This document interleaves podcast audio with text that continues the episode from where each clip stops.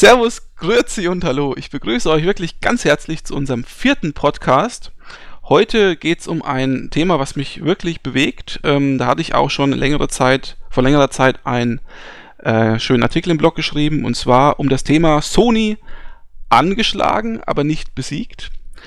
Das äh, ist ein Thema, da geht es einfach darum, dass wir oder dass ich persönlich der Meinung bin, dass Sony äh, vor einiger Zeit schon ziemlich angeschlagen am Boden lag, schon angezählt worden ist und ich habe so ein bisschen das Gefühl, dass ähm, Sony in letzter Zeit wieder ein bisschen Aufwind erfährt. Und weil dieses Thema doch ziemlich komplex ist und äh, auch fachkompetente ähm, Gäste benötigt, haben wir unseren ersten Gast im Podcast. Ich bin richtig stolz drauf. Und äh, das ist der David. Ich sag mal Hallo David. Hallo Welt. Und der, der Kai, der Kai ist auch wieder mit dabei und äh, da muss ich gleich was dazu sagen. Wir haben uns jetzt überlegt, aus Seri Seriositätsgründen, weil wir doch äh, mittlerweile auch gehobenen Alters sind, möchten wir uns in Zukunft nicht mehr mit unseren Internetnamen anreden. Wir reden uns jetzt in Zukunft mit unseren echten Namen an. Das ist doch mal eine echte Innovation. Also der Kavi ist der Kai. Guten Tag. Guten Tag.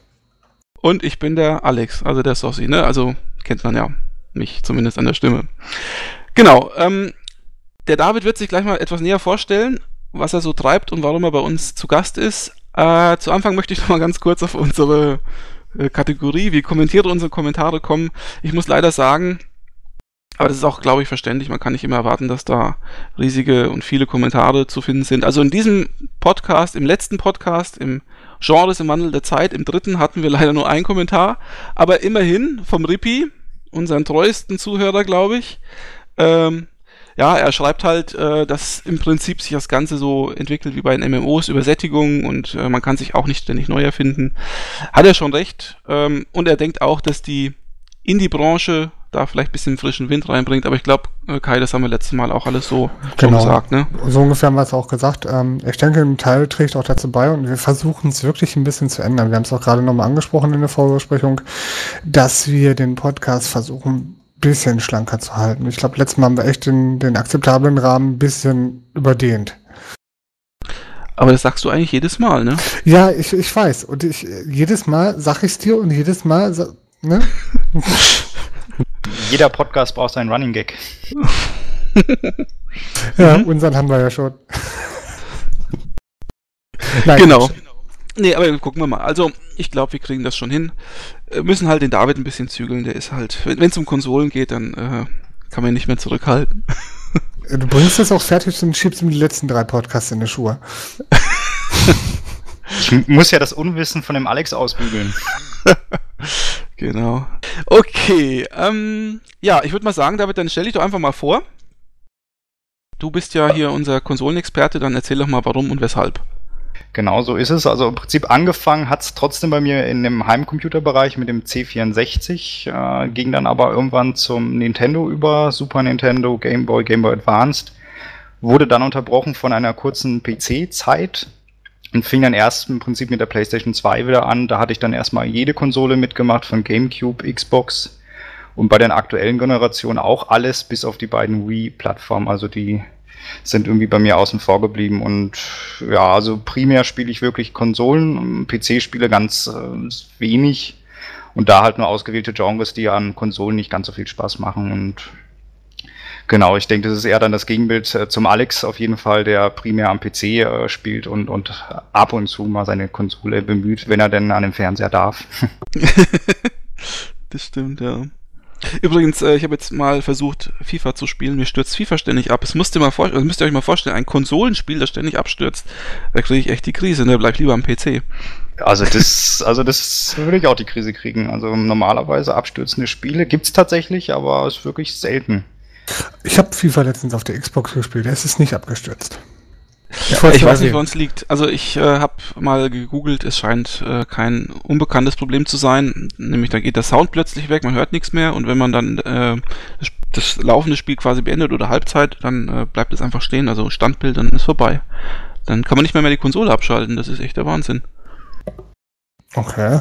Nö, also harten Crash habe ich bei der Konsole noch nicht erlebt. Doch bei Wii habe ich es zwischendurch mal gehabt. Stimmt gar nicht. Gut, aber lassen wir FIFA mal außen vor. Ähm, der David ist übrigens der Divinity, der bei uns ähm, im Weihnachtsspezial öfter mal seinen Text äh, zum Besten gibt. Also nur, dass man so eine kleine Connection äh, dazu hat. Und ja, äh, was mich jetzt wundert, aber du hast nie eine, eine Wii gehabt, oder wie? Ähm, also ich hatte den GameCube, das war die letzte stationäre Konsole von Nintendo und ab der Wii ähm, hat mich das eigentlich nicht mehr interessiert. Ich habe es eigentlich immer an den Spielen abgemacht, habe beobachtet, welche Spiele kommen da und irgendwie hat mich da bis auf ganz wenige Spiele fast nichts interessiert. Mhm. Ich finde, wir könnten mal an der Stelle äh, auch mal festhalten, es wäre mal ganz interessant, mal einen Nintendo-Podcast zu machen, denn äh, bei Nintendo habe ich das Gefühl, dass die sich so langsam, aber sicher an den Rand des Abgrunds bewegen. Aber gut, das sollte man vielleicht mal irgendwann anders besprechen. Heute ja, wobei, da haben wir ja, ja, eine super Überleitung, ne? Weil finanziell steht Nintendo noch ziemlich gut da. Das kann man von Sony nicht wirklich behaupten. Um mal ja, zum Kern der Sache zu kommen. Ich weiß nicht, ob man das von Nintendo noch behaupten kann. Die machen ja auch in letzter Zeit wieder massiv Verluste, ne? Ja, aber die haben noch genug Cash in der Kasse. Hm. Naja. Also man muss ja auch wirklich sagen, Nintendo hat sich ja in der Wii dumm und dämlich verdient. Ja, also die haben ja wie viele Millionen verkaufte Konsolen? Das waren äh, 40, 50, irgendwie sowas in den Dreh? Oder nee, was mehr? Viel mehr, mehr, viel mehr. Über 100 Millionen müssen ja, ich muss sein. mal kurz die Zahlen runterziehen. Deren Vorteil war ja, dass sie von Anfang an mit der Konsole Gewinn gemacht haben, was halt Sony und Microsoft nicht gemacht hat. Und, und mit den Spielen mussten die gar keinen Gewinn machen und dass da die Third-Parties abfallen, war deswegen nicht ganz so schlimm. Ja, aber das ist ja auch gar nicht mehr der schlechteste Schachzug, ne? Was ist halt diese typische Druckerfinanzierungsgeschichte, dass man einfach guckt, dass man mit dem, mit dem Gerät irgendwie die Gerät, das Gerät und die Leute kriegt und dann mit den Lizenzen Gewinn macht. Das klappt halt auch nicht immer. Siehe zum Beispiel die Vita. Dieses sauteures Gerät, was da alles drinsteckt, irgendwie an Technik, ist echt nicht übel. Aber es verkauft sich halt überhaupt nicht. Na gut, wollen wir vielleicht mal ganz kurz äh, die, die Geschichte äh, von Sony so ein bisschen im, im, im Konsolenbereich betrachten.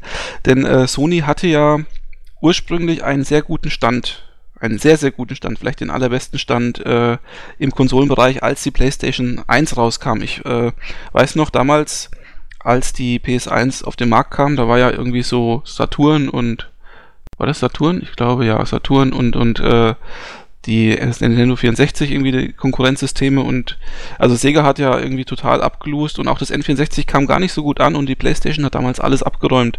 Das war schon sehr beeindruckend. Ich glaube, die haben insgesamt von der gesamten Zeitspanne der PlayStation 1 über 100 Millionen Exemplare verkauft und das war zur damaligen Zeit ein Novum, das gab es äh, bei keiner vorherigen äh, Konsole und das ist schon sehr beeindruckend gewesen. Wenn man übrigens bedenkt, dass das Ganze ja eigentlich ein, ein Add-on zum Super Nintendo sein sollte, beziehungsweise genau. wusstet ihr eigentlich, das habe ich erst kürzlich erfahren, dass äh, Sony die Lizenz dafür bekommen hätte, theoretisch bekommen hätte, ein, eigene, ein eigenes Super Nintendo rauszubringen unter dem Namen PlayStation mit diesem CD-ROM drin.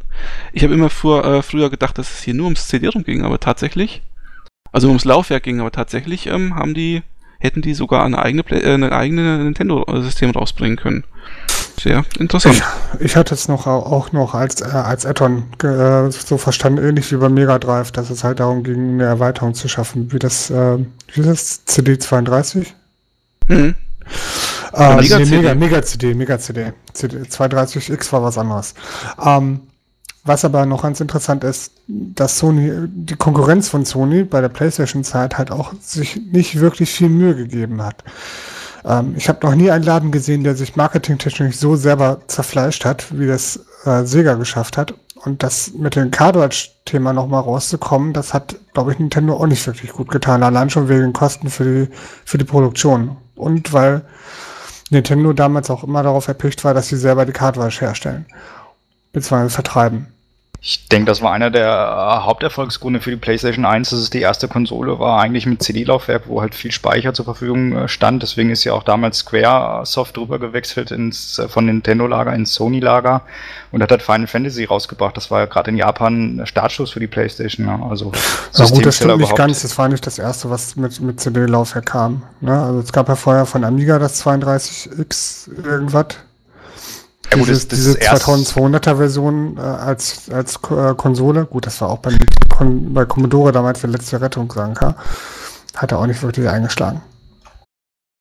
Wobei man sagen muss, auch Sega hatte ja ein CD-Laufwerk, wenn ich mich nicht täusche. In Nein, Saturn, die hatten ne? ein, äh, beim Saturn hat ein CD-Laufwerk, das stimmt. Ja, genau. Der das war, ja, der Konkurrent, das war der Konkurrent zur PlayStation dann.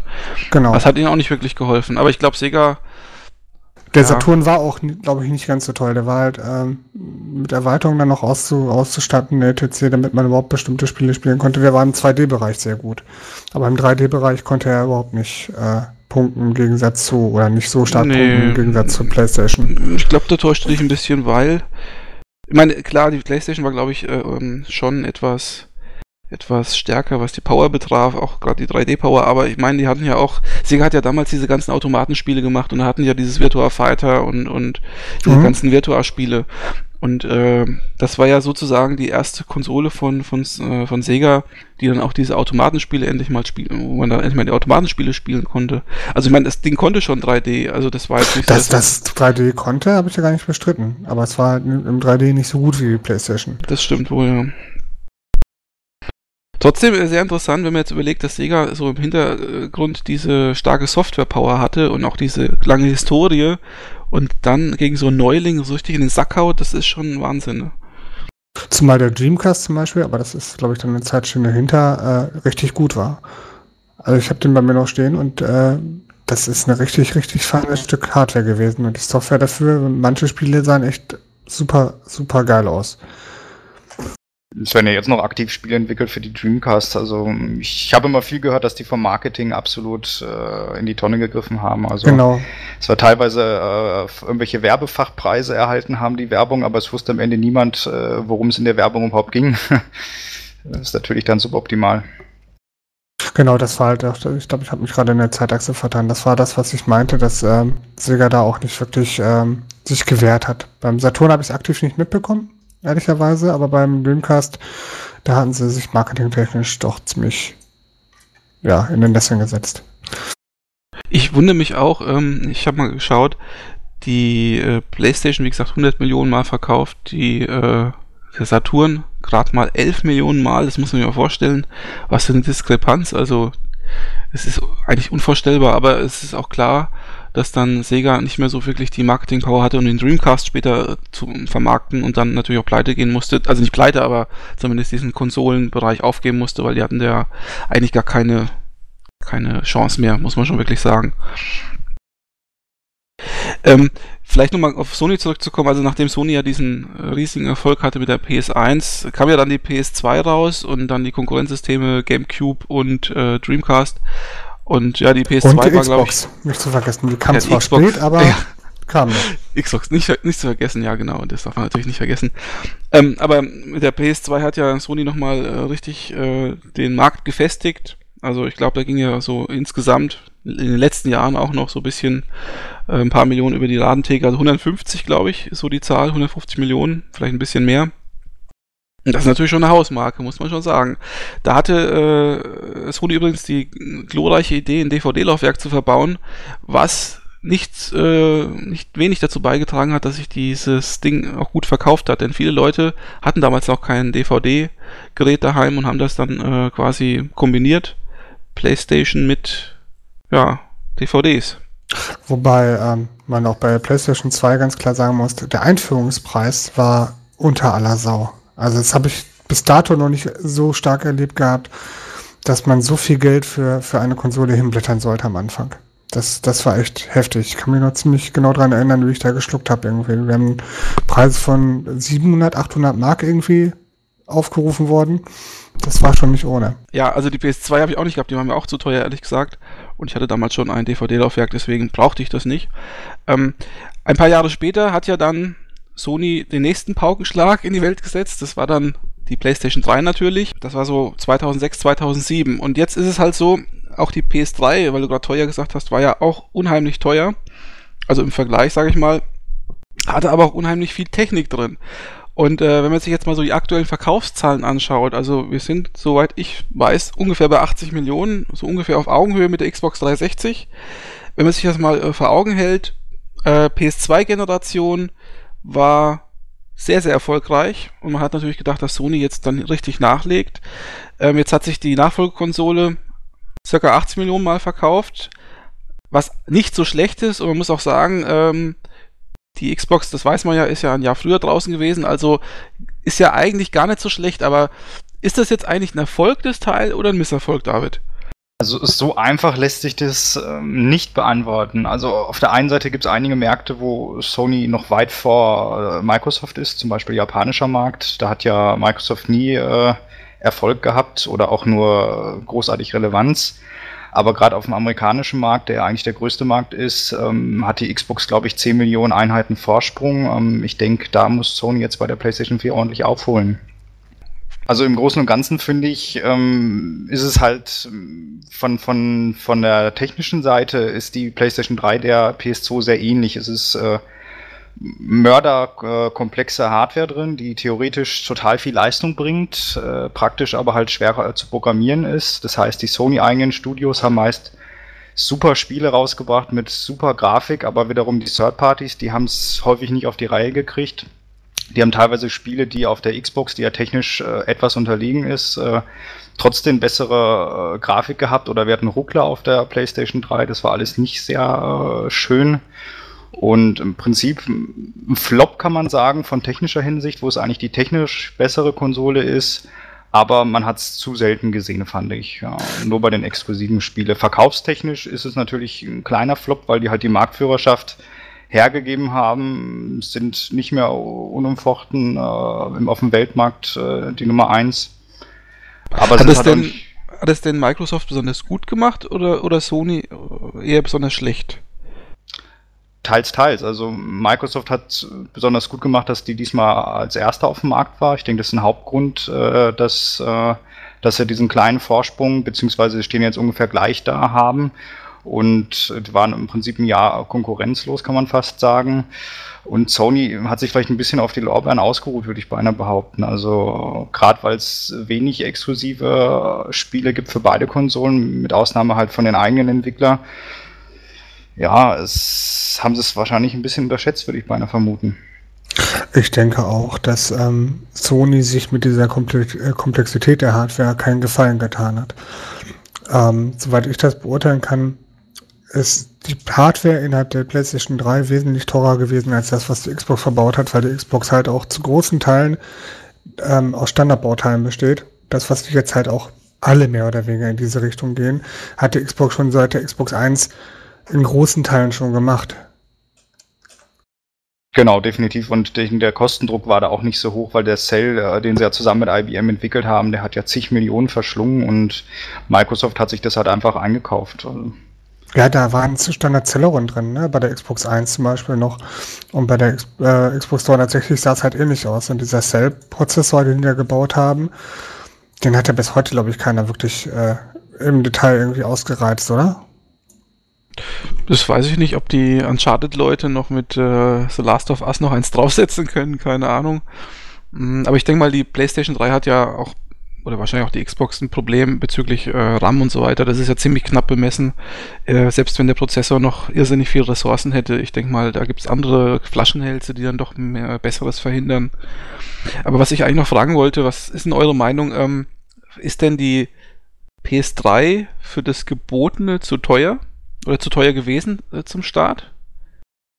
Also ich finde nein, weil ähm, es halt genau wie der, bei der PS2 das DVD-Laufwerk in dem Fall die Blu-ray mit eingeführt hat und wenn man es damals verglichen hat mit Blu-ray-Playern, das war preislich stand es super da, vor allen Dingen, weil die wirklich komplett updatebar ist, im Gegensatz zu diesen älteren Blu-ray-Playern, wo man quasi, wenn eine neue äh, Blu-ray-Update kam, konnte man dort nicht mehr updaten und bei der PlayStation ist das ja bis heute möglich, 3D und alle möglichen neuen Technologien. Also vom Preis-Leistungs-Verhältnis, wenn man das Blu-ray braucht, war es okay. Wenn das Blu-ray nur so ein nettes Goodie ist, man aber hauptsächlich spielen will, dann ist es tatsächlich ein bisschen teuer gewesen. Man muss natürlich auch bedenken, ja, mal ganz kurz, man muss natürlich auch bedenken, dass in der PS3 und, und ich finde, das wird auch öfter mal einfach so als gegeben hingenommen, aber ich meine, da sind ja auch andere Technologien verbaut. Ich sag mal Bluetooth, äh, das ja sehr gut funktioniert, auch über mehrere Zimmer hinweg. Also da kann man ja zum Beispiel die PlayStation als Multimedia-Zentrum benutzen, Musik anhören und kann aus der Küche heraus die nächsten äh, Lieder anwählen, weil das eigentlich sehr gut funktioniert. Oder was mich ja total gewundert hat, ich meine, dass die Xbox damals, als sie rauskam in der Standardversion, gar kein WLAN konnte. Da musste man so einen WLAN-Adapter dazu kaufen. Das ist ja alles bei der, bei der PS3 schon alles mit drin gewesen. Ne? Ich meine, das treibt natürlich den Preis auch in die Höhe. Aber wenn man so ein komplett, komplettes Teil möchte, das Multimedia kann und äh, alles hat, was man dazu braucht oder möchte, dann hat man eigentlich damit ein gutes Komplettpaket gehabt. Und ich fand dann auch den Preis nicht zu teuer. Aber ich gebe dem David recht, wenn er sagt, äh, wenn man nur spielen wollte, ist man wahrscheinlich dann vielleicht auf dem falschen Dampfer gewesen. Das kann schon sein, ja. Ich denke, man muss immer gucken. Ne? Also ich fand den Ursprungspreis in Europa massiv zu teuer. Also man muss auch mal auf Zunge zergehen lassen, dass das Ding in Europa am Anfang 600 Euro gekostet hat. Und das geht, steht einfach für mich in keiner Relation. Und der Preis, der dann irgendwie ähm, oder in der dritten Version dann war, das war glaube ich 400 Euro, das ist dann der Preis, wo man sich dann in der, in der Grenze bewegt, ja, das kann man machen. Ne? Gut, aber, aber jetzt 600 mal, Euro, ne. Aber also wenn du jetzt noch mal einen Blu-ray-Player möchtest, ne, hast du zu dem Zeitpunkt auch 500 Euro auf den Tisch gelegt. Nein, stimmt. Zu der Zeit hast du für einen Blu-ray-Player auch nur 250, 300 nee, Euro. Was heißt nur nee. in Anführungsstrichen? Nee, nee, die waren schon deutlich teurer. Also als die PS3 rauskam, da war die Blu-ray ja noch nicht mal durchgesetzt. Da gab es ja noch den Kampf zwischen HD, HD DVD und Blu-ray. Ja, aber in der da Zeit hätte Geräte, ich wahrscheinlich eh keinen Blu-ray-Player gekauft. Das ich glaube, ich, ich glaube, zu der Zeit waren die Geräte, ich, ihr könnt mich gern korrigieren, aber da waren wir bei 800 bis 1000 Euro, aber ich weiß es nicht mehr ganz genau. Ich meine, die waren auch relativ teuer, die Blu-ray-Player zu, zu dem Zeitpunkt. Und gerade wenn man einen HD-Fernseher, ich hatte recht früh einen HD-Fernseher so um ja, knapp vor der Xbox 360 und ich wollte einfach Material haben, was ich dort ausgeben kann. Was bringt mir ein HD-Fernseher, wenn, wenn, wenn ich kein HD-Material habe? Und also deswegen fand ich die PlayStation da damals so attraktiv, trotz des nicht ganz so guten Preises. Gut, aber jetzt unterm Strich äh, muss man sagen, man hätte mehr erwartet, gerade von den Verkaufszahlen hat sich jetzt nicht ganz so vielleicht herauskristallisiert wie der Vorgänger.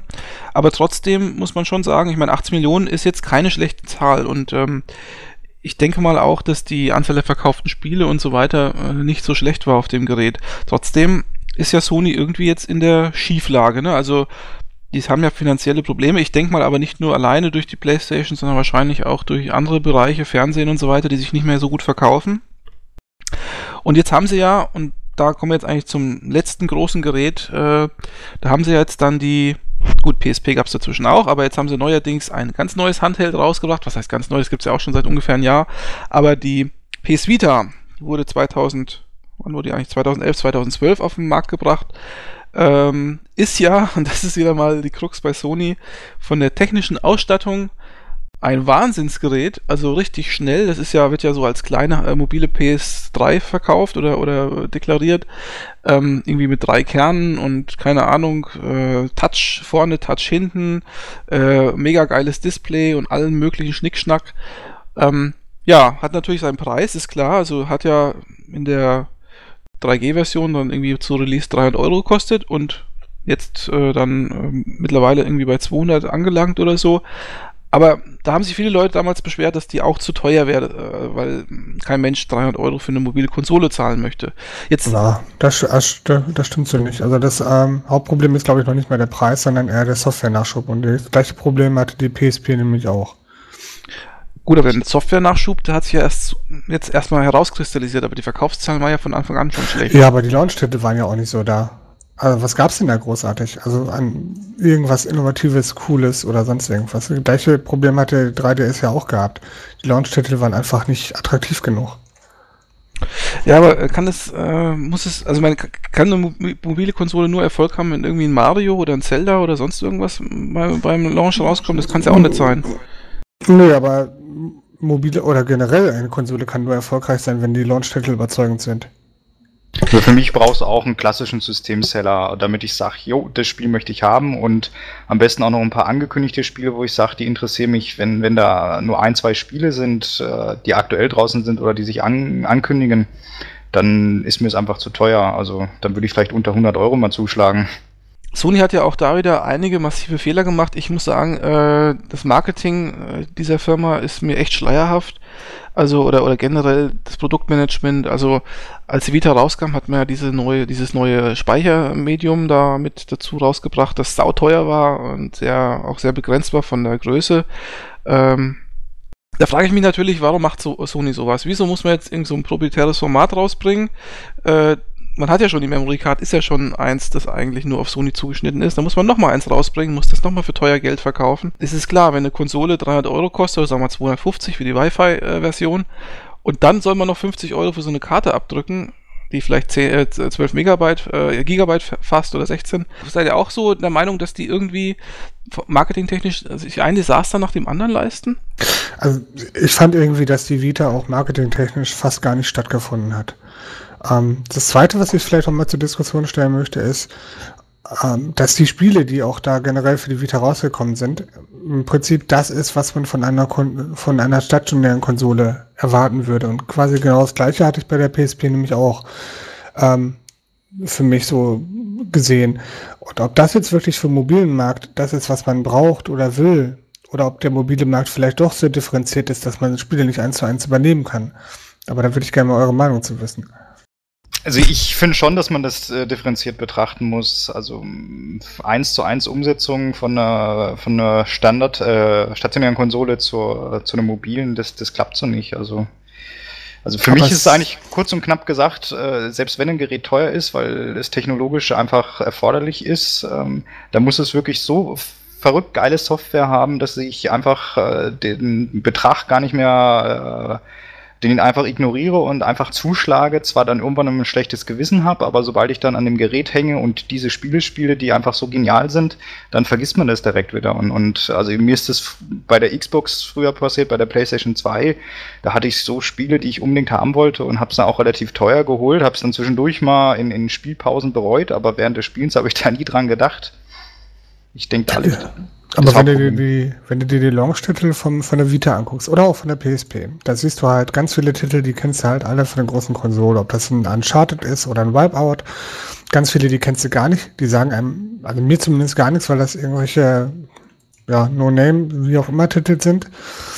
Ähm, und das ist halt einfach nichts, was, was mich jetzt angereizt hätte, diese Konsole zu kaufen. Also Uncharted mag ein ganz tolles Spiel sein, aber das gucke ich doch, mache ich doch dann lieber auf einen HD-Fernseher in groß. Weiß ich nicht, oder? Sehe ich eigentlich genauso. Ich würde es mir halt wirklich wünschen, ich meine, die, die Titel, das, das können schon bekannte Titel sein, die müssen halt nur speziell angepasst sein, müssen die Steuerung für die, äh, diesen Touchscreen auch wirklich mal intelligent anwenden und auch vom Spielprinzip, wenn es eins zu eins ist, was ich auf der stationären Konsole haben will, dann wäre es für mich nur so Überbrückung, wenn ich vielleicht mal unterwegs bin, äh, bis ich zu Hause bin. Aber es gibt ja auch Konzepte, die man mobil umsetzen kann, die alle ein bisschen kleiner, knapper, dass es vielleicht wirklich für eine Zugfahrt oder so reicht zum, zum Spielen. Also, da muss ich euch beiden jetzt ein bisschen widersprechen. Ähm, ich finde, das ist ja gerade der Sinn von so einer mobilen Power, Power-Konsole, also einer, die wirklich was drauf hat, dass man sagen kann, ich kann jetzt endlich mal Spiele von der stationären Konsole auf so einem Gerät spielen. Das geht ja bei einem, keine Ahnung, beim Game Boy oder Nintendo DS ging das ja gar nicht. Da war die Power ja gar nicht dahinter, um zu sagen, ich möchte gerne HD-Spiele spielen. Aber äh, jetzt bei der, bei, dem, bei der Vita ist es einfach so, die hat das Display, die hat die Auflösung, die hat die Power dafür und ähm, es gibt doch nichts Cooleres, als zu sagen, ich äh, muss jetzt nicht jedes Mal äh, daheim sein, um zum Beispiel eine Runde FIFA zu spielen. Ich kann das auf der Konsole äh, unterwegs genauso machen und da brauche ich auch keine große Anpassung. Also ob ich jetzt FIFA da spiele oder FIFA dort. Ich gebe dir recht, David, wenn du sagst, man sollte da natürlich die Bewegungssteuerung ausnutzen, die das Teil kann. Also Touch, klar, sonst bräuchte man es ja nicht einbinden. Aber was spricht denn dagegen bitte zu sagen, ich spiele einen Uncharted auf einer Konsole, die mobil ist? Das ist doch gerade das Coole. Also ich finde ich total genial. Übrigens ein guter Launch, äh, Launch-Titel auch. Also kann man jetzt nicht sagen, dass das Ding nur nee, aber hatte. Das ist aber auch noch der beste gewesen. Ja, mag ja sein, aber es war auf jeden Fall ein sehr guter. Und ähm, ich habe mir die Konsole zum Beispiel deswegen nicht gekauft, weil ich schon die Ahnung hatte, dass das Teil ein Desaster wird, weil ähm, eben diese Marketingfehler gemacht worden sind. Und dadurch hatte ich schon von Anfang an das Gefühl, dass da wahrscheinlich auf, auf längere Zeit gar nicht viele Spiele rauskommen werden. Also äh, das Problem ist einfach, wenn man von Anfang an schon diese gravierenden Fehler macht, dann setzt man eine technisch gute Konsole, die eigentlich alles hat, um zu gewinnen, einfach äh, voll in den Sand. Und das hat Sony meiner Ansicht nach gemacht. Hat eigentlich Nintendo mit dem 3DS auch gemacht, aber die haben ja irgendwo die Kurve gekriegt. Jetzt mal meine Frage an euch. Seid ihr der Meinung, dass äh, Sony so ein bisschen wieder die Kurve mit der PS Vita bekommt? Weil die PS Vita ist ja mittlerweile, wie ich schon gerade sagte, im Preis deutlich gesenkt worden. Man kriegt sie manchmal schon so für 170 Euro, habe ich gesehen.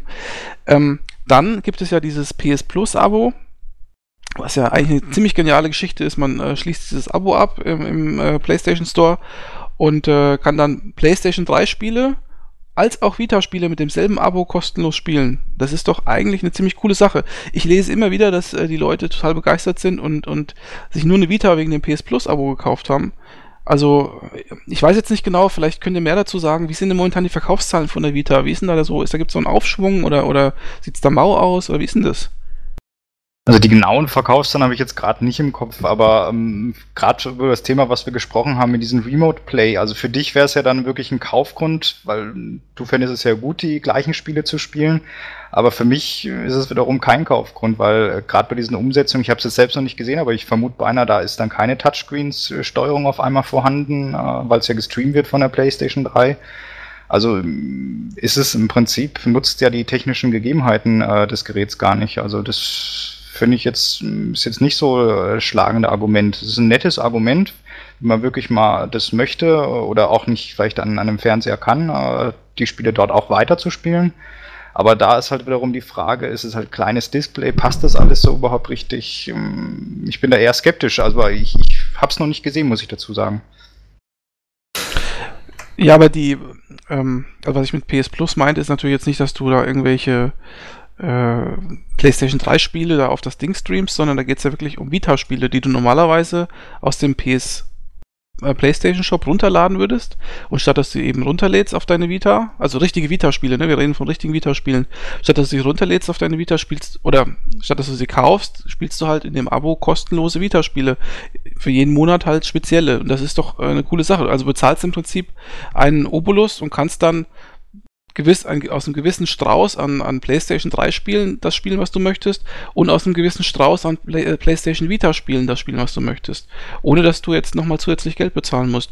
Ich rede jetzt nicht von diesem äh, Remote Play, das ist nochmal eine ganz andere Geschichte. Okay, da hatte ich das äh, falsch verstanden gehabt. Hm, ja, das kommt halt immer auf die Auswahl drauf an, ne, welche Spiele das sind. Also ich habe mich bisher noch nicht dazu durchgerungen, dieses Abo zu holen ähm, für die PlayStation 3, weil die meisten Spiele kaufe ich mir eher günstig in England, wenn es irgendwie geht. Und äh, die haben wirklich teilweise gute Spiele in dem Abo äh, mit drin, aber meist, wenn es wirklich die sind, die mich interessieren, dann habe ich sie schon längst. Ja. Also man muss sich da wirklich im Kaufverhalten umstimmen, muss sagen, ich kaufe mir vielleicht nicht immer äh, alles, wenn es irgendwo günstig gibt, sondern warte vielleicht mal ab, was das Abo anbietet um jetzt mal kurz Verkaufszahlen zu liefern, die du vorhin angefragt hast. Also ich habe geschaut, also momentan in Japan scheint es ziemlich gut zu laufen für die Vita. Also die ist in den letzten Zeitraum eigentlich die stärkste Konsole mit 65.000 verkaufte Einheiten in der Woche. Folgt darauf der 3DS LL mit 50.000. Also das sieht relativ gut aus. Die PlayStation 3 zum Beispiel hat 25.000. Mhm. Die Xbox 360 486. Mensch, die hat sich gesteigert um eine Konsole, oder? Zwei. Zwei. ähm, und wie sieht's aus außerhalb von Japan? Was ist da? Hat da die wieder, macht die da irgendwelche Schnitte? Also ich spontan habe ich da jetzt keine Zahlen. Hm. Abgesehen mal jetzt von der Vita, äh, jetzt gibt's ja noch eine große Ankündigung, nämlich die PlayStation 4. Die PlayStation 4 basiert, wie wir vorhin schon kurz gesagt haben, auf normaler PC-Hardware, irgendwie 8 Kernprozessor oder was mit von AMD, mit irgendwelchen Grafikchips von AMD und äh, ja, großzügigen 8 GB DDR5 RAM oder was auch immer da drin äh, sein soll. Hat ja in der ja, in der Fachwelt ziemlich guten Anklang gefunden. Würde ich jetzt mal so interpretieren. Ich denke, die Entwickler werden sich darüber unheimlich freuen, weil die Hardware ist bekannt. Die Hardware kann man, äh, die Schnittstellen dazu sind bekannt, die Parameter und die äh, Befehle dazu sind bekannt. Ist nichts, wo man sich neu reinarbeiten muss oder wenig. Insofern macht das die Entwicklung oder die Einarbeitung in die neue Konsole wesentlich einfacher.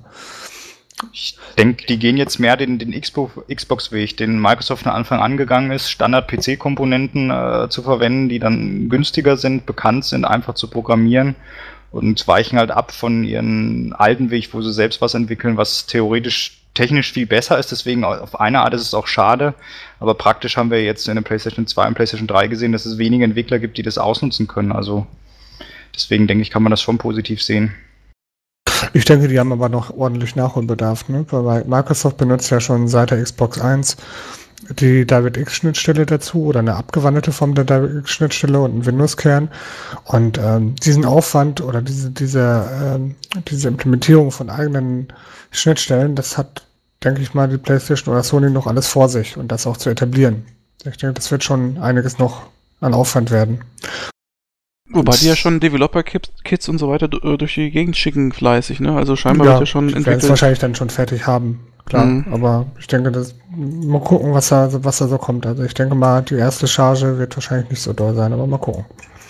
Das wird dann wahrscheinlich auch besser. Die Frage ist ja auch generell, ähm, ist das jetzt für Sony der letzte Strohhalm äh, oder, oder können die sich noch viel erlauben? Also ich glaube ja, die Kriegskasse ist schon ziemlich geplündert ähm, und äh, durch so Sachen wie das PS Plus Abo, wo dann mehr oder weniger Spiele für kostenlos rausgehauen werden, äh, macht man sicherlich auch nicht viel Gewinn. Dann äh, die PS Vita wird wahrscheinlich auch irgendwie subventioniert, weil sie ja doch mit, keine Ahnung, 180 Euro oder sowas doch günstig ist für das Gebotene, was ja an Technik drin hat. Also äh, ist dann die PS4 quasi das, der letzte Rettungsanker, der muss dann aber auch richtig zünden, denke ich mal. Ich denke schon, dass die ein großes Risiko eingehen. Gerade was, was sehr viele sehr überrascht waren, waren die 8 GB DDR5 äh, RAM. Also das ist ja schon enorm. Also das äh, hat ja selbst sag ich mal, ein PC nicht. Äh, das nur Grafikkarten verbaut. Also das kostet schon einiges. Ich denke, die werden, der Preis ist ja noch nicht bekannt, aber die werden sich da nicht auf irgendwelche hohen Dimensionen über 500 Euro bewegen, würde ich jetzt vermuten. Die gehen da schon ein Risiko mit ein. Mhm. Ja, ich denke auch, dass die vom Preis her wahrscheinlich, das haben sie auch schon gesagt, äh, nicht mehr ganz so hoch gehen werden. Also das heißt, entweder ist die Technik schwach oder, oder es wird wieder schwer subventioniert. Ich gehe eher von letzterem aus. Und ähm, ja, das ist auf jeden Fall ein finanzielles, finanzielles Risiko und ein großer Aufwand. Ich frage mich halt nur, mh, hm, wie sich die neue PS4 dann gegenüber der Konkurrenz schlagen wird. Also ich denke mal, so Wii U und so weiter kann man außen vor lassen, die sind die, verkau die, verkauft sich eh nicht so gut und ist ja von der Technik dann auch dann äh, Generation hinterher. Es ist also im Prinzip der Kampf zwischen der PS4 und der neuen Xbox, wobei ich jetzt schon wieder gelesen habe, dass Microsoft sich momentan schon wieder keine Freunde macht. Die machen jetzt gerade die Marketingfehler, die Sony gemacht hat, irgendwie mit Online-Zwang und keine Ahnung, was da alles so rausgekommen ist. Und was halt Sony eigentlich äh, schon immer hatte und interessanterweise, obwohl Microsoft ja eine Softwarefirma ist, hat, ist halt diese starke, wie soll ich sagen, Spieleentwicklung, also die, die Unterstützung von, von, von eigenen Labeln und Spielen für die eigene Konsole, also Exklusivtitel, davon rede ich eigentlich. Genau, du meinst ähm, die äh, First-Party-Entwickler, das, das wollte ich auch genau. nämlich sagen, das ist deren Riesenvorteil. Bei der letzten Generation hatte Microsoft diesen Zeitvorteil äh, und hat dadurch viel durch äh, viel erreichen können, aber jetzt werden sie vermutlich ja zeitgleich äh, starten. Und da denke ich hat Sony einen großen Vorteil, weil es technologisch vermutlich sehr relativ ähnlich sein wird. Äh, kommt es auf die Spiele drauf an. Und da entweder kauft Microsoft sich äh, massiv noch Third Parties ein, da gibt es ja auch ein paar Gerüchte, dass sie das machen wollen zum Beispiel mit einem Destiny, aber das, das muss man auch mal schauen, sind nur Gerüchte. Aber wenn man wirklich nur die First-Party-Entwickler nimmt, da ist Sony um Welten besser wie Microsoft. Microsoft hatte ja mal gute Entwickler, die haben die aber alle dicht gemacht oder wieder nach außen abgegeben. Ich sag nur Ensemble Studios, Bungie und so weiter, äh, Digital Envy, da kann man genug Firmen aufzählen. Mhm. Wobei, ganz ernsthaft, ich habe ja jetzt schon bei der Xbox 360 und bei der PlayStation 3 das Problem gehabt. Ähm, Gerade in der Spielauswahl und auch in der Qualität teilweise sind sich die Konsolen heute einfach viel zu ähnlich. Und das Problem mit den First Party, das sehe ich fast noch mehr als Problem in, in Japan an. Siehe Monster Hunter, Final Fantasy, diese ganzen System-Seller für den japanischen Markt. Naja, was auf jeden Fall der Xbox fehlt, ich meine, ich will jetzt keinen Xbox-Podcast daraus machen, aber ich finde jetzt, wenn man jetzt die letzten Monate betrachtet und so weiter, dann kommt vielleicht mal ein Halo 4 raus oder so und dann ist schon wieder ganz lange äh, Schicht im Schacht und äh, für die PS4 wird jetzt schon wieder angekündigt, äh, oder für die PS3 auch schon Last of Us und, und äh, von Quantic Dream irgendwelche Spiele und so und da sind natürlich die ganzen Leute heiß drauf und jetzt kommt halt der Fakt hinzu, dass die Third-Party-Produkte wahrscheinlich äh, auf Augenhöhe mit Xbox-Spielen sein wird. Das heißt also, so irgendwelche Ruckelorgien und so werden ausfallen. Könnte sogar sein, dass die vielleicht auf der PlayStation 4, das ist jetzt Spekulation, oder vielleicht sogar etwas technisch besser sind. Das wird bedeuten im Prinzip die Nachteile, die die PlayStation bislang hatte, nämlich also die PlayStation 3 bislang hatte, nämlich zu spät auf den Markt gekommen zu sein, vielleicht zu teuer zu sein, vielleicht äh, die Third-Party-Produkte nicht ganz so gut zu haben wie die Xbox, das fällt alles weg. Plus den Vorteil, äh, dass man eben äh, Eigenentwickler hat, die richtig gute Spiele machen. Und dann, äh, denke ich, könnte es für die PlayStation 4 schon ganz gut aussehen. Das Einzige, was ich denke, was vielleicht ein Problem sein könnte, ist generell das, was aber beide Konsolen haben, nämlich dass der Unterschied zur vorherigen Generation eigentlich nicht mehr so stark ist. Also es gab ja den riesen, den riesen Sprung zwischen äh, SD und HD, ne, PlayStation 2, Xbox-Generation zur Xbox 360, also ne, die Next-Gen-Generation. Next da hat man ja einen riesigen Qualitätsunterschied gesehen, weil es dann einfach HD-Material war. Das muss man schon so sagen. Ähm, jetzt ist es eher so, klar ist es immer noch HD, vielleicht irgendwann mal Ultra HD, keine Ahnung, aber bis so auf mehr Polygonen oder mehr bessere Texturen ist ja eigentlich der Unterschied nicht mehr so äh, gravierend. Also ich glaube, so ein unbedarfter Spieler oder unbedarfter Mensch, der sich gar nicht so gut auskennt, der wird auf den ersten Blick gar nicht so viel Unterschied zwischen einem PS3 aus der End, äh, Spiel aus der Endphase äh, sehen und einem PS4-Spiel, das jetzt frisch rauskommt. Das ist wahrscheinlich äh, marginal der Unterschied. Würde ich jetzt mal so ins Blaue interpretieren. Würde ich genauso sehen. Also ich denke, frühestens in einem Jahr, wenn wirklich Spiele von Anfang an auf, auf der Hardware entwickelt werden oder auch ähm, First-Party-Entwicklung, wird man wirklich sehen, wie der Unterschied sein wird. Und ganz am Anfang werden, also auch wenn es nur 500 Euro sein wird, in Anführungsstrichen nur, ähm, werden eh nur diese verrückten Nerds, so wie ich, zuschlagen und äh, die äh, meisten Leute werden ja eh ein bisschen warten, bis die erste Preissenkung da war und da werden dann auch die ersten Spiele sein, die ähm, grafisch dann etwas mehr überzeugen können oder durch andere Sachen, bessere Physik, KI, was auch immer. Aber das war ja fast bei jeder Generation. Anfangs war es deutlich schlechter, wobei es halt natürlich stimmt, von SD zu HD hat man doch schon einen deutlichen Unterschied gesehen. Ja, es ist spannend, ne? aber ich denke, die Nerds, die, die schlagen immer zu ganz am Anfang. Ja, das ist schon richtig. Ich frage mich halt nur, ob die Konsolen, also die nächste Generation Konsolen, überhaupt noch so erfolgreich sein wird wie die, wie die letzte. Aber es kann natürlich auch sein, dass es wahrscheinlich ist es immer nur eher so ein Gefühl. Ich meine, klar, äh, man sagt jetzt, die Unterschiede sind vielleicht nicht so groß, aber dafür ist ja auch wahrscheinlich die Fanbase oder die Leute, die Leute, die zum Spielen gekommen sind, ne, diese typischen Casual Player, die sind ja wahrscheinlich auch größer und vielzähliger und, und vielleicht sind das dann auch später mal Core Gamer, die dann wirklich so eine Konsole kaufen. Äh, ich denke jetzt nicht unbedingt, dass der Markt rückläufig ist, aber ich weiß nicht, also ich habe manchmal das Gefühl, dass der Tag der großen Konsolen, die Tage schon ein bisschen gezählt sind. Auch weil es ja auch so ins Livestreaming geht und so, ne? Ja, aber ich denke, das Livestreaming wird auch noch eine ganze Weile dauern, auch Akzeptanz. Ich meine, wie lange es gedauert hat, bis, bis Software-Downloads wirklich akzeptiert wurden. Ich, ich kann mich nur erinnern, dass ich noch gesagt habe, nee, mache ich nie, ich will eine Packung haben.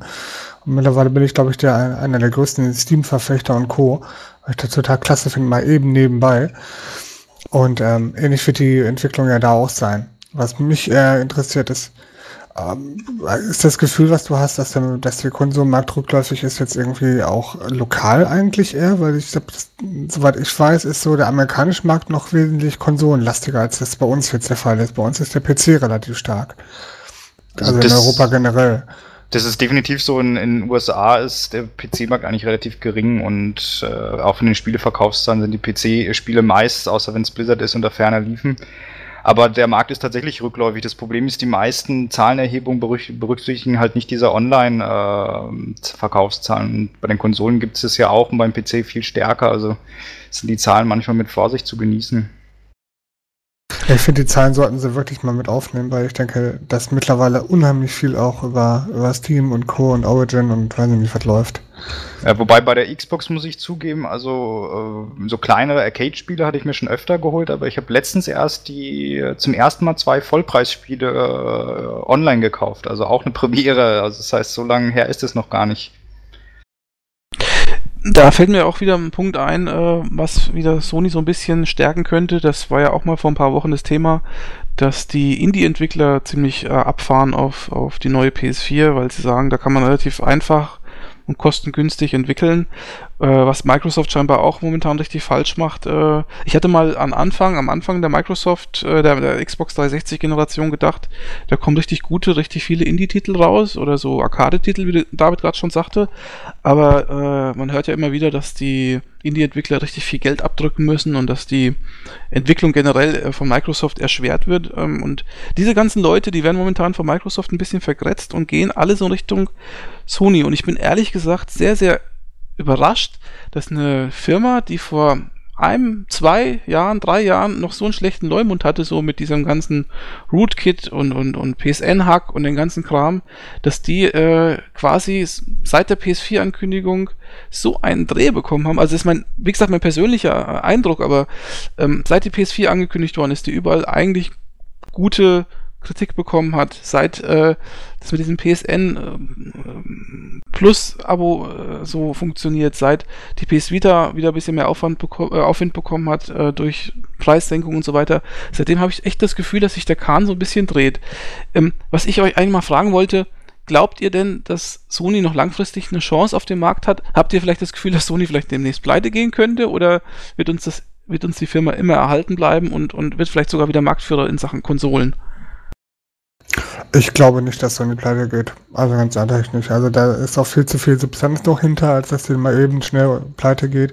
Die dürfen sich nur nicht wirklich, so wahnsinnig viele Fehlentscheidungen dürfen sie sich im Moment nicht mehr leisten. Ähm, und ich denke mal, dass mit der äh, PlayStation 4 ist der richtige Weg. Ich denke auch, dass es ähnlich auslaufen wird, wie es aussehen wird hinterher wie bei im aktuell. Also Xbox und PS4 teilen sich so Hälfte, Hälfte den Markt. Und dann dürfte Sony eigentlich auch nicht so schlecht gehen mit.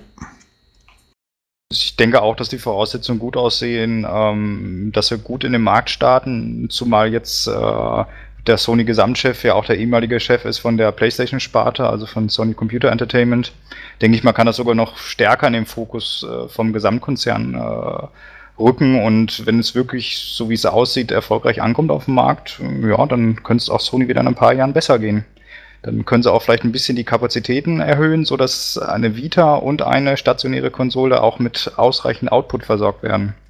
Wobei man muss auch sagen, ne, man kann nicht alle Probleme von Sony jetzt an der Entertainment-Sparte festmachen. Ne? Die haben ja noch wesentlich mehr. Die haben ja noch, noch den Kamera, den Fernsehvertrieb, Fernsehvertrieb, äh, Produktion, etc., den Computerbereich.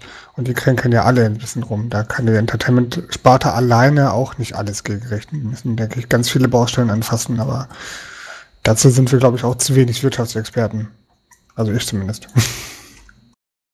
Das ist mit Sicherheit nur, ich denke, äh, also in der Vergangenheit war es zumindest ein Bereich, der eigentlich relativ gut läuft. Und wenn der wieder gut läuft, der Konsolenbereich, dann kann es ja auch für andere äh, Bereiche innerhalb Sonys vielleicht eine Initialzündung sein oder halt wieder finanzielle Reserven zur Verfügung stellen.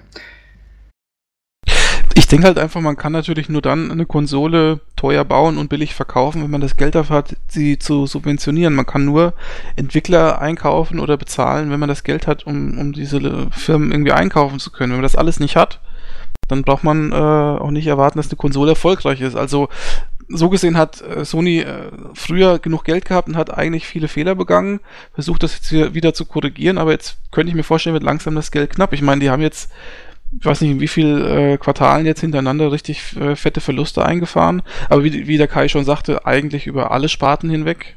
Da hat äh, jemand an der Spitze ganz arg geschlafen. Wobei ich äh, sagen muss, dieser, wie heißt denn der Kasai oder wie heißt denn der Typ da, der jetzt äh, der neue Sony-Chef ist, der hat ja eigentlich auch schon die PS3 so ein bisschen an die Wand gefahren, äh, dass er jetzt dann der oberste Boss ist. Naja, ist auch mit Vorsicht zu genießen. Mal schauen, ob er die Wende hinbekommt. Ja, wir wünschen Sony, denke ich, alles Gute. Also ich zumindest. Ja, definitiv, weil nur ein großer Hersteller am Markt, wenn man Nintendo nee. jetzt mal außen vor lässt, das wäre eine Katastrophe. Also. Äh, wobei, ich glaube, die Wii U kann man noch nicht ganz abschreiben. Wenn die jetzt nochmal den Dreh bekommen, irgendwie noch ein ordentliches Zelda oder sonst irgendwas, einen hübschen System-Seller, dann könnte das auch nochmal gut gehen. Die haben ja Mal aktuell schauen. massiv, also auch die Preise reduziert. Ich glaube, die Woche war das zu lesen, dass die in vielen Märkten England und so um 100 Euro reduziert haben. Mal schauen, vielleicht starten sie jetzt noch, bevor die anderen kommen, ein bisschen durch. Mhm. Ja, aber den haben ja auch die System Seller gefehlt, ne? Und jetzt haben sie mit Japan zumindest Monster Hunter Universe drauf. Mal schauen, ich habe jetzt die aktuellen Zahlen aus Japan nicht im Kopf, aber könnte mir vorstellen, dass es deswegen vielleicht ein bisschen besser geworden ist was mir bei Nintendo, äh, vielleicht schweifen wir jetzt ein bisschen ab, aber was mir bei Nintendo wirklich immer wieder auffällt, da geht es immer wieder um die gleichen Spiele. Also immer höre ich so Sachen wie Zelda, Mario, Monster Hunter und äh, irgendwelche anderen Sachen, äh, Final Fantasy vielleicht noch. Ähm, nee, das ist ja eher. Okay, ja, äh, doch, Final Fantasy mittlerweile auch wieder. Ja. Auch wieder? Ja, ja, seitdem sie sich wieder lieb haben. Aber ich muss ehrlich sagen, es geht immer um die gleichen Spiele. Ich weiß, ich frage mich echt, warum die Menschen immer das gleiche kaufen. Also ich, ich wäre irgendwann mal gesättigt. Also ich bin schon nach dem letzten äh, Nintendo DS Zelda war ich gesättigt. Das habe ich schon nicht zu Ende gespielt. Das hat mich schon wieder genervt. Ich weiß nicht, äh, gibt es da keine Ambition, vor allen Dingen in Japan mal was Neues zu sehen oder was ist da eigentlich los? Ich sehe das genauso. Also ich hole mir alle fünf Jahre mal wieder so ein Mario Kart. Das macht dann viel Spaß, gerade mit mehreren. Aber die Mario-Spiele, da hat mich zuletzt auf dem DS äh, das interessiert. Aber jetzt reicht es mir auch wieder. Also ich sehe da eigentlich wenig Innovation, aber es verkauft sich äh, ohne Ende. Das ist wahrscheinlich, weil es für Standardtitel ist, mehr für die, sage ich mal, Casual Gamer vielleicht auch. Oh nö, so aber casual ist das teilweise gar nicht. Also ja, aber es ist, ist immer das Gleiche. Also es, mich langweilt es eigentlich auch. Ja. Und zu den aktuellen Zahlen, weil der Alex vorhin nachgefragt hatte, in, in Japan sind es 10.000 die letzte Woche gewesen, die für die Wii U. Da ist sogar die alte PSP mit 11.000 besser. Die hm, okay. PS3 hatte ja 25.000. Also ich hätte jetzt gedacht, dass sie mit Monster Hunter, aber Monster Hunter in Japan ein richtiger Kracher ist. Aber ich glaube, ich weiß gar nicht, wie lange das schon raus ist. Vielleicht hat sich das auch schon wieder abgeflacht. Ich glaube auch, dass die PS Vita in Japan ursprünglich nicht so erfolgreich war, weil ja auch ein Monster Hunter Titel gefehlt hat. Ich glaube, das gab es auf der PSP noch, genau, aber auf der PS ja. Vita nicht mehr, ne? Außer PSP gab es sogar zwei oder drei Teile und die haben wohl richtig eingeschlagen dazulande, mhm. ja. Darf ja. ich nochmal kurz unterbrechen? Also eins hat man noch gar nicht äh, be beachtet und zwar einmal diese PlayStation äh, 4i äh, beziehungsweise ähm, diese alternative Steuerungsform.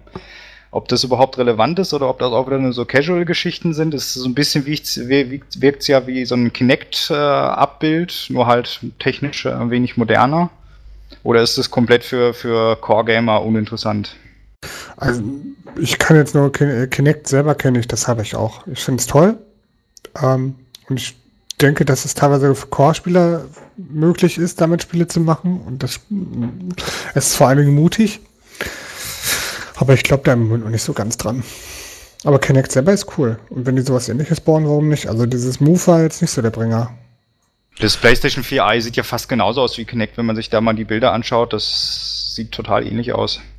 Aber wie gesagt, ich hatte das Move mal im Laden ausprobiert. Das hat mich jetzt nicht so überzeugt. Abgesehen davon fand ich es lächerlich, mit dieser Eiswaffe die ganze Zeit rumzuhampeln. Also, das, da muss ich jetzt natürlich massiv widersprechen. Also, Move ist technisch gesehen eigentlich die beste Lösung von den bisherigen Steuerungsmethoden, weil es am genauesten ist.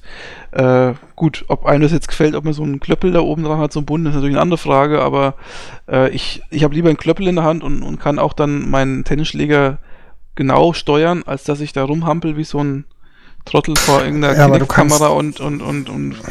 Das ist es, du kannst nur eine Sache steuern, ne? Und das Kinect erfasst deinen ganzen Körper. Okay. Ähm, ja, aber ganz kurz, also ja, ich weiß gar nicht so genau, was da äh, mit dieser Kamera oder mit diesem System möglich sein wird, habe ich jetzt gar nicht so genau verfolgt. Aber eine Sache kann man vielleicht an der Stelle noch sagen: Dieser Controller hat ja diese, diesen Share-Button, ne? Also PS, der PS4-Controller wird ja so eine Art Möglichkeit haben, sich äh, in der ganzen Welt äh, kundzutun, indem man so eine Art Mini-Let's Play hochlädt oder keine Ahnung, Bilder oder was auch immer da möglich sein wird. Und man kann ja wohl äh, jemanden dazu einladen, äh, bei seinem Spiel live zuzuschauen, wenn ich das richtig verstanden habe. Ist doch so, oder? Man kann, soweit ich das mitgekriegt habe, jemanden einladen, sogar schwierige Szenen für einen zu machen. Aber. Ach, das auch noch, aha. Ja, Goodies. Es geht mehr in Richtung Social Entertainment, aber für mich wäre das jetzt nicht kriegsentscheidend. Nee, für mich auch nicht.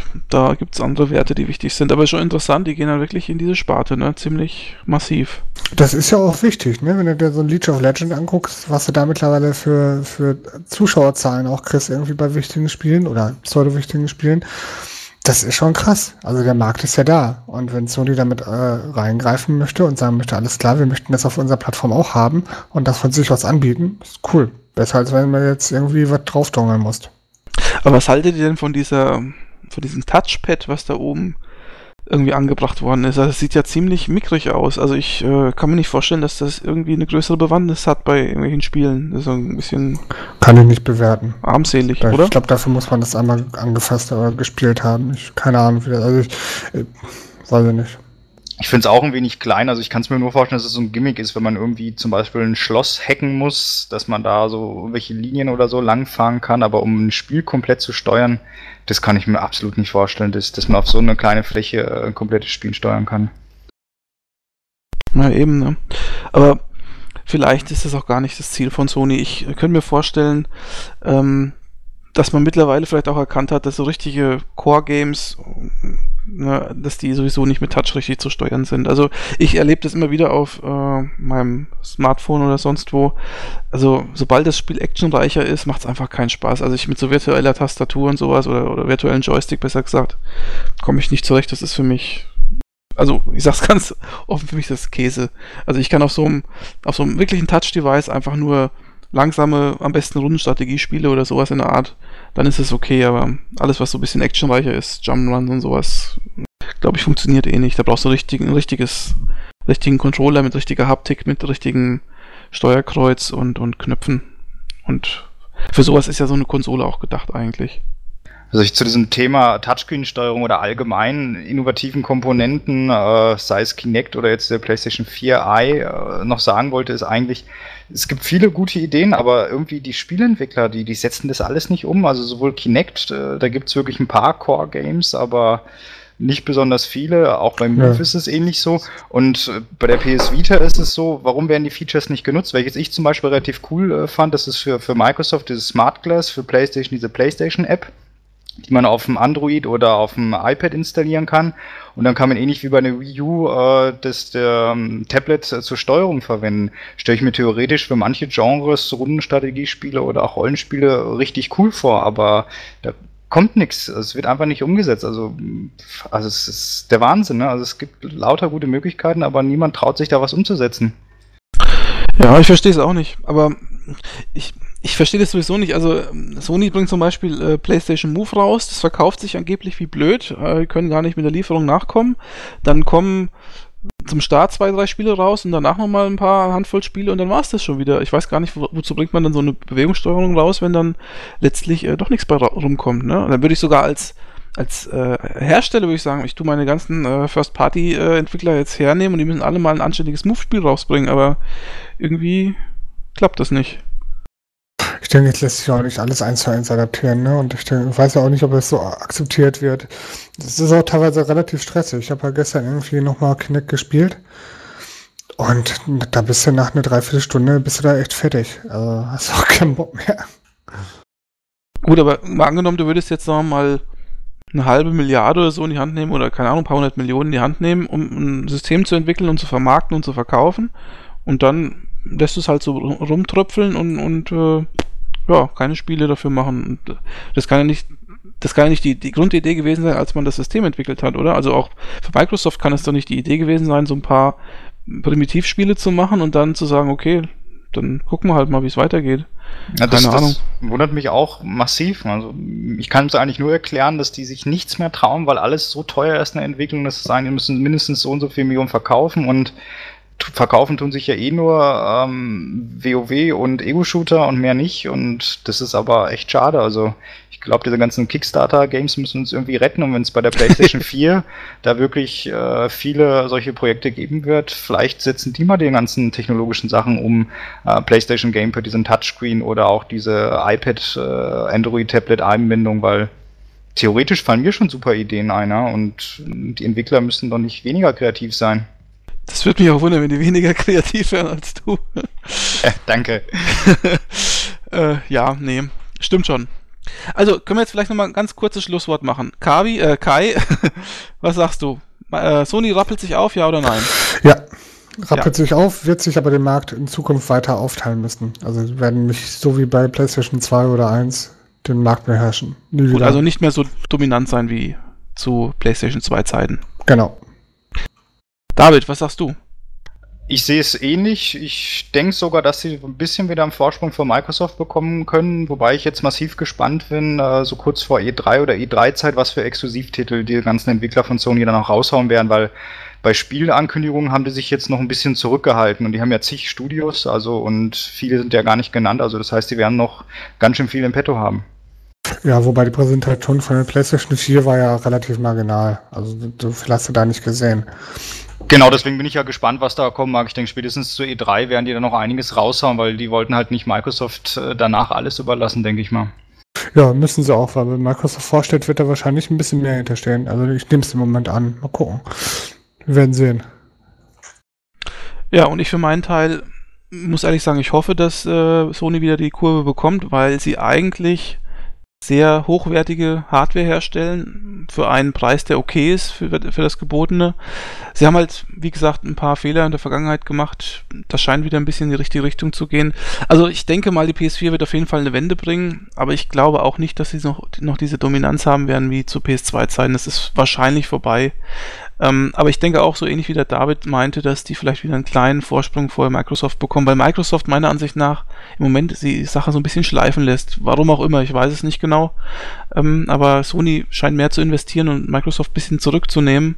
Und das könnte dann vielleicht sogar die Wende ein klein wenig bringen. So, das ist meine Meinung dazu. Ähm, jetzt haben wir vorhin, vorhin schon angefangen mit unserer letzten Kategorie und zwar, was haben wir so in letzter Zeit gespielt? Ich will jetzt einfach mal sagen, da wir zum ersten Mal einen Gast dabei haben, lassen wir auch mal den Gast anfangen und mal erzählen, was er so in letzter Zeit gespielt hat. Also ich habe erst kürzlich Halo 4 durchgespielt. Ich habe da mal gewartet, bis es günstiger war, wie es so häufig die richtige Strategie ist. Und ich muss ganz ehrlich mal wieder feststellen, also Ego-Shooter sind echt nichts für mich. Also die sind so langweilig, ne? Also ich, wenn ich das Spiel nach einer halben Stunde habe ich schon keine Lust mehr zu spielen. Und also gefühlt war die Storypräsenz eigentlich in den alten Halo-Spielen stärker. Also ich bilde mir zumindest ein, dass ich das früher gespielt habe, weil ich die Story cool fand. Multiplayer ist weiterhin stark, gerade dieser Koop-Komponente, die ist okay, aber der Singleplayer, mein Gott, ist das langweilig. Also das ist der Wahnsinn. Selbst diese zehn Stunden sich da durchzuquälen, ich habe da jetzt Wochen für gebraucht. aber vielleicht sind einfach Ego-Shooter auch nicht meins. Ich aber du hast doch allen, alle Halo-Spiele gekauft bislang, oder? Mm, ja, tatsächlich, aber die letzten immer nur, wenn sie wirklich günstig waren, um so eine Art äh, Jäger- und Sammlertrieb äh, zu frönen, aber ich glaube, die nächsten spare ich mir. Ansonsten spiele ich äh, momentan auf der Konsole ähm, The Walking Dead. Hab die erste Episode schon durchgespielt. Ich muss sagen, es ist saugeil. Also ich meine, gameplay-technisch ist es natürlich jetzt nicht ein super komplexes Ding. Äh, ist halt, äh, denke ich mal, vergleichbar ja, mit, mit äh, Quantic Dreams äh, Spiele. Ähm, ist halt Adventure-mäßig, viele äh, Quicktime-Events kann man das nennen.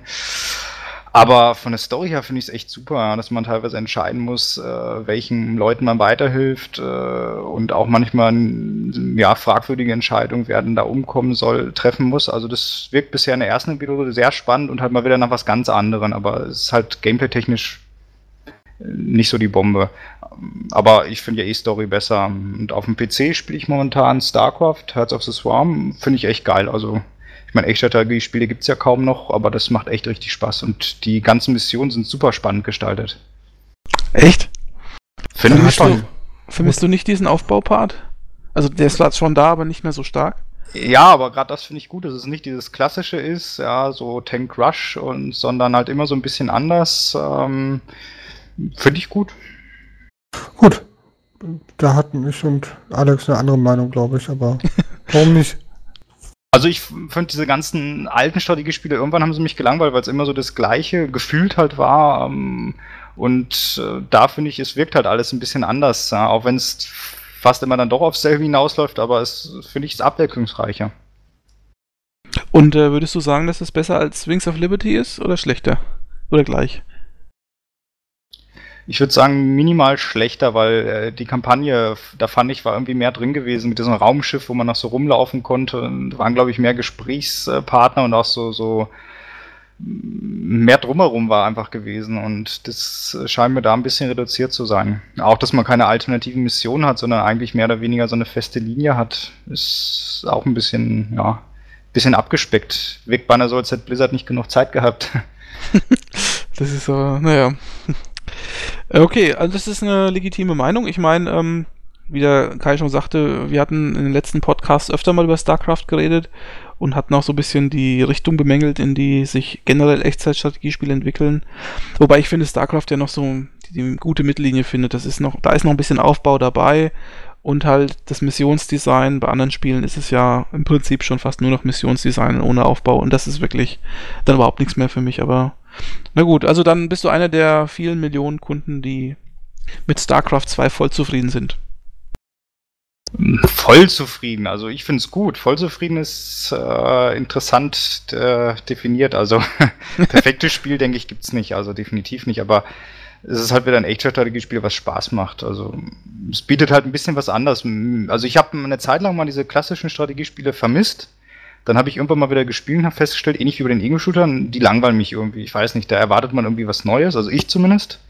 Und äh, StarCraft ist halt so ein bisschen was Neues und ein bisschen was anderes. Und dieses alte, klassische Echtstrategie, ich weiß nicht, irgendwie, früher hat es mir Spaß gemacht, jetzt nicht mehr. Klar, durchaus verständlich. Wobei ich ehrlich gesagt äh, schon die ganze Zeit so ein bisschen Bock hätte auf äh, Age of Empires HD, aber bei dem Preis und bei, dem Ver bei der Verbacktheit des Spiels äh, muss ich mich zurückhalten. Dito. Okay, hast du noch was in petto, David, oder war's das schon? Das war's momentan, also mehr wie zwei Spiele parallel, äh, einer spiele ich selten. Okay, ja dann würde ich sagen, geben wir mal das Wort an den Kai. Jo, was habe ich gespielt? Ich habe ähm, auch nur zwei Spiele wirklich gespielt. Ich habe ein bisschen wenig Zeit gehabt die Woche. Das eine war ähm, das neue SimCity. Oh. Ja, ich jetzt auch. Mhm. Allerdings eher durch Zufall. Ich hätte es mir nicht gekauft. Aber mein Sohn hat zur Konfirmation sich einen neuen Computer bestellt und ich durfte den zusammenbauen und bei dem AMD-Prozessor war ein SimCity 5 Download-Key dabei. Netterweise. Ja, ich weiß nicht, wie die das machen, bei einem 80-Euro-Prozessor ein kom äh, komplett Spiel mit beizulegen. Das 60 Euro kostet, ja. Ja, das, irgendwas stimmt da nicht so ganz. Ja, aber das habe ich jetzt ein bisschen gespielt. Und? Meinung? Äh, hübsch. Hübsch, aber geht nicht an die Komplexität und, äh, und an die alten Spiele ran. Das ähm, lebt eher durch, es ist charmant, weil es echt so knuddelig gestaltet ist. aber da, da, ich habe das Gefühl, da steckt nicht so viel hinter. Das ist so der erste Eindruck. Ich habe aber auch erst irgendwie ein, zwei Stunden gespielt. Das zweite, was ich gespielt habe, ist ähm, Kinect Star Wars. Kennt ihr das? Also wurde ja, glaube ich, auch relativ äh, gut, äh, relativ viel vermarktet, auch von Microsoft. Und ähm, das ist erstaunlich witzig. Also es zeigt zwar auch die Schwächen der Kinect-Steuerung auf, aber es macht unheimlich viel Spaß, irgendwie da vom Fernseher rumzuhampeln und da irgendwie diese Laserkämpfe durchzubekauen. Und das klappt erstaunlich gut. Das heißt, du kämpfst mit einem äh, imaginären Laserschwert, also hast nichts in der Hand und schlägst trotzdem zu. Genau. Und das Schöne da im Gegensatz zum Move ist, ich kann zum Beispiel auch meine Füße benutzen. Ne? Das heißt, der ganze Körper wird als Steuerung benutzt. Ne, wenn, ich, wenn ich mit dem rechten Fuß trete, dann äh, trete ich. Wenn ich mit der anderen Hand zustoße, kann ich die Macht benutzen. Wenn ich äh, mal eben schnell den Fuß vorschnellen lasse, dann sprinte ich. Oder wenn ich hüpfe, springe ich. Sowas in der Art. Ne? Das ist halt mehr als nur dieses Wie oder Move äh, typische Rumgehampeln mit der rechten Hand nur oder so. Ja, ich meine, ich kenne das Spiel jetzt nicht, ich will auch nicht vorschnell urteilen, aber ich könnte mir vorstellen, dass ich jetzt, wenn ich so einen Move-Controller in der Hand habe, tatsächlich genaue Schläge machen kann und das genau äh, so teilen kann, wie es sich gehört. Bei dem anderen ist es wahrscheinlich eher so angedeutet. Es, also, es klappt erstaunlich gut, aber ich denke, ja, mit Move wärst du wahrscheinlich genauer. Hast aber dann natürlich die Einschränkung, dass der Rest des Körpers quasi nicht benutzt werden kann. Ja, aber, und, ne? ja, was aber, wie du es gerade angedeutet hast, ja scheinbar auch nicht so eine 1 zu 1 Umsetzung ist, sondern eher so ein Andeuten der Geste und dann wird das ausgeführt, wenn ich das richtig verstanden habe. Ja, er kennt erkennt, was das sein soll. Ne? Also er kennt ein Ducken, Springen, seitlich ausweichen, etc. Also es klappt schon ziemlich gut. Es klappt nicht so gut, dass ich sagen würde, oh, das, du bist wirklich der Controller. Mhm. Sondern du hast zwischendurch, hm, das wollte ich jetzt gar nicht. Oder hm, ich habe mich doch geduckt oder so. Wo er es dann nicht richtig erkannt hat. Aber das sind kleinere Macken. Ich würde das Spiel jetzt auch nicht unter genial einbuchen, aber es, es macht schon Lust, ist schon lustig. Ich fand's cool. Ähm, Star Wars Setting ist sowieso immer geil. Und haben sie ganz hübsch inszeniert. Also es ist kein schlechtes Spiel, aber auch kein Hit. Ja, das war's von mir. Das war schon wieder. Das war, ja, ich hatte irgendwie nicht so wahnsinnig viel Zeit. Aber ich habe mir noch God of King, äh, God and Kings geholt. Für die Civilization 5, aber noch nicht gespielt. Ah, weil ich da auf dich warte. Das ist gut, ja. Das ist gut. Nachdem ähm, ich dich letztes Mal vernichtend geschlagen habe, Du hast mich ja nicht geschlagen, das ist ja das. Ja, weil du vorher kapituliert hast. Ich habe auch nicht kapituliert, nee, habe ich auch Nein, nicht. Nein, du hast seitdem nicht mehr mit mir gespielt. Ja, weil du keine ja. Zeit hattest. Denkt, das sollte nicht der Ort sein, wo ihr eure persönliche Feder austrägt, oder? Nein. Okay, ich werde okay, fertig. Dann erzähl ich äh, mal. Alex. Alex, ja. ähm, ich habe mir gestern in der Tat mal einen Ego-Shooter geholt. Und Buh. zwar Crisis äh, 3, gab es recht günstig beim Mediamarkt und ähm, habe das auch gestern schon mal angespielt. Äh, ich muss sagen, in der Tat bin ich etwas enttäuscht. Also, äh, ich hatte Crisis 1 und 2 sehr gerne gespielt. Bin eigentlich ein Crisis-Fan, kann man schon sagen. Und der dritte Teil, der ist mir, der ist bei mir noch nicht richtig angekommen. Das ist alles noch so, ich weiß nicht, also ganz komisch. Ich, mich, also mich packt die Story nicht so richtig und das Kämpfe, das packt mich auch nicht so richtig und ich finde es auch etwas, dadurch, dass alles so irgendwie, das ist ja so ein überwuchertes New York, das sieht alles auch ein bisschen, ich meine, die Grafik, muss ich sagen, ist Wahnsinn, ne? Also wie das ausschaut, wie die das gemacht haben, designt haben und, und technisch, das ist also ein echtes Le ein echter Leckerbissen, so habe ich bis jetzt noch nirgendwo gesehen, sowas. Ähm, aber es ist halt dadurch auch etwas unübersichtlich, also überall so hohes Gras und alles überwachsen und so. Man äh, erkennt die Feinde auch zum Teil nicht so gut und ich weiß nicht, also äh, ich muss sagen, für mich entwickelt sich Crisis von Teil zu Teil eigentlich immer in eine schlechtere Richtung, wobei der dritte angeblich besser sein sollte als der zweite. Kann ich jetzt im Moment aber noch nicht so feststellen, nach so zwei, drei Spielstunden. Vielleicht wird es ja noch anders. Ja, das dazu. Äh, was haben wir noch? Ich habe äh, mir ein kleines Spiel runtergeladen, gekauft, und zwar Game Dev Tycoon. Vielleicht sagt das dem David irgendwas. Der kennt ja auch Game Dev Story. Habt ihr diese lustige Pointe mitgekriegt über das Spiel? Mit der, der Piraterie. Ja. ja, genau. Ist genial. Das fand ich sehr charmant. genau. Genau, genau. Durch die Geschichte bin ich ja auch auf das Spiel überhaupt erst gekommen. Hab da mal die Demo gespielt. Ist tatsächlich, wenn man ganz ehrlich ist, ein, fast ein dreister Klon von Game Dev Story mit einer nicht ganz so putzigen Grafik und ein paar kleineren mehr Möglichkeiten. Man kann da irgendwie so eine Engine entwickeln, dass du sagst, okay, ich packe in die Engine geile Grafik und super Soundsystem und Gamepad-Steuerung und so und das und diese Engine kann man dann verwenden, um Spiele damit zu entwickeln und so ein paar Kleinigkeiten, die anders sind, aber im Großen und Ganzen ist das echt ein dreister Game Dev Story Klon. Sogar oben rechts die Anzeige mit dem Jahr 1, äh, Monat 2, Woche 3 oder so, genauso haben die das oben äh, rechts abgebildet, das ist der Wahnsinn. Aber ist trotzdem ein Spiel, was echt Spaß macht. Also gerade für 7 Euro oder was ich ja bezahlt habe, ist das okay.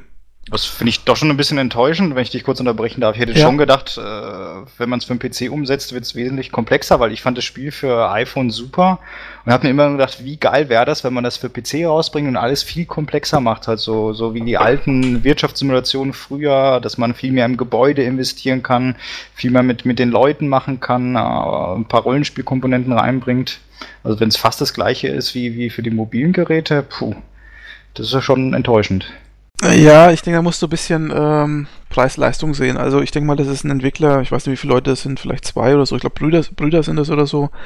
Ich meine, das Spiel kostet 7 Euro. Ähm, wird wahrscheinlich auf die Schnelle gemacht. Äh, klar, man könnte sich mehr erwarten, aber da müsste wahrscheinlich auch ein richtiges Entwicklungsstudio dahinter stecken. Es gab doch schon mal so ein, so ein Spiel äh, à la NetTV für, für den PC damals, für Amiga oder und Co. Software Manager meinst du, glaube ich, oder? Ich weiß nicht genau, wie es hieß, aber es war, es war im Stil vom, vom, äh, vom NetTV. Also so Comic-mäßig. Also es gab tatsächlich ein Computerspiel für Amiga, ja. Da konnte man äh, in der Tat auch Computerspiele entwickeln. Und es gab mal ein Spiel, das hieß Mac, das war für PC. Da konnte man eine Zeitschrift äh, auf den Markt bringen, also eine richtige Spielezeitschrift. Mhm. Äh, aber ich glaube, was du meinst, hieß das nicht Software Manager? Das hatte ich auch mal gehabt, ja. Aber das war, glaube ich, auch nicht so ganz der große Wurf, wenn ich mich recht entsinne. Ich bin mir nicht sicher, ob das Software Manager ist, aber ich gucke gleich mal. Ich weiß es auch nicht mehr genau. Ja, schon so lange. Aber her. sowas gab schon. Ja, aber ähm, ich muss sagen, die Game Dev Story Formel, die funktioniert halt bei dem äh, Tycoon auch ganz gut. Ähm, wenn man also das Game Dev Story noch gar nicht kennt, dann ist es wahrscheinlich sowieso ein super Spiel für Leute, die sowas gerne mal ausprobieren möchten. Und so viele Wirtschaftssimulationen gibt es ja leider nicht. Ähm, aber ich gebe dem David durchaus recht, man hätte da natürlich mehr draus machen können, viel mehr, aber man muss immer halt sehen, wer dahinter steckt und was es halt auch kostet dann. Ja, äh, das, ja, FIFA 12 habe ich schon vorhin erwähnt, wollte ich mal wieder spielen. Gerade jetzt, weil Bayern München gegen Barcelona so gut gespielt hat. Da habe ich mir gedacht, Mensch, die ganzen Barcelona-Spieler habe ich alles in meiner FIFA-Mannschaft. Hier so wie Piquet und die ganzen Leute, äh, David äh, Villa und sowas. Und ja, und dann will man spielen, dann stürzt das einfach ab. Wahnsinn. Hat mich etwas enttäuscht, muss ich sagen. Okay, aber ich glaube, das war's dann von meiner Seite aus. Viel mehr habe ich auch nicht gezockt. Reicht ja auch erstmal. Ja.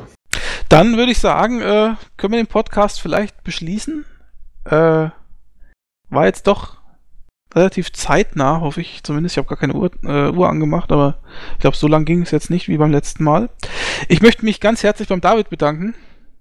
Also ich vermute, äh, das ging nicht so lang, weil ihr euch gerade eine halbe Stunde streiten wolltet, wer der bessere äh, Spieler ist. Und da hatte ich euch recht schnell abgewürgt. Also könnte ich mir denken. Es könnte sein, dass wir uns da zu zweit ein bisschen mehr hochschaukeln. Das gebe ich so.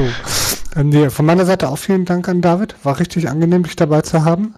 Ja, und ich bedanke mich auch, dass ich teilnehmen durfte. Hat echt Spaß gemacht. Also ja, das war echt sehr interessant, mit euch über solche Themen zu reden. Meine, bieten sich ja ähm, demnächst noch viele mehr an. Ab 21. Mai die Xbox-Ankündigung. Also wir werden auf jeden Fall noch ein paar Konsolen oder ich glaube, wir hatten sogar mal angedacht PC gegen Konsole oder so, wie sich das in Zukunft weiterentwickelt. Also wir werden auf jeden Fall noch ein paar Themen in der Richtung haben. Ich persönlich würde mich freuen, wenn du wieder mitmachen würdest, weil du scheinst ja doch relativ, sage ich mal, kompetent zu sein. Das relativ habe ich mal ignoriert, danke. ja, okay. Also, dann äh, auch den Zuschauern, Zuhörern vielen Dank fürs Zuhören. Äh, ich hoffe, euch hat die Folge auch gut gefallen und ja, wir sehen uns oder hören uns in 14 Tagen wieder. Bis dahin sage ich mal Tschüss. Tschüss. Tschüss.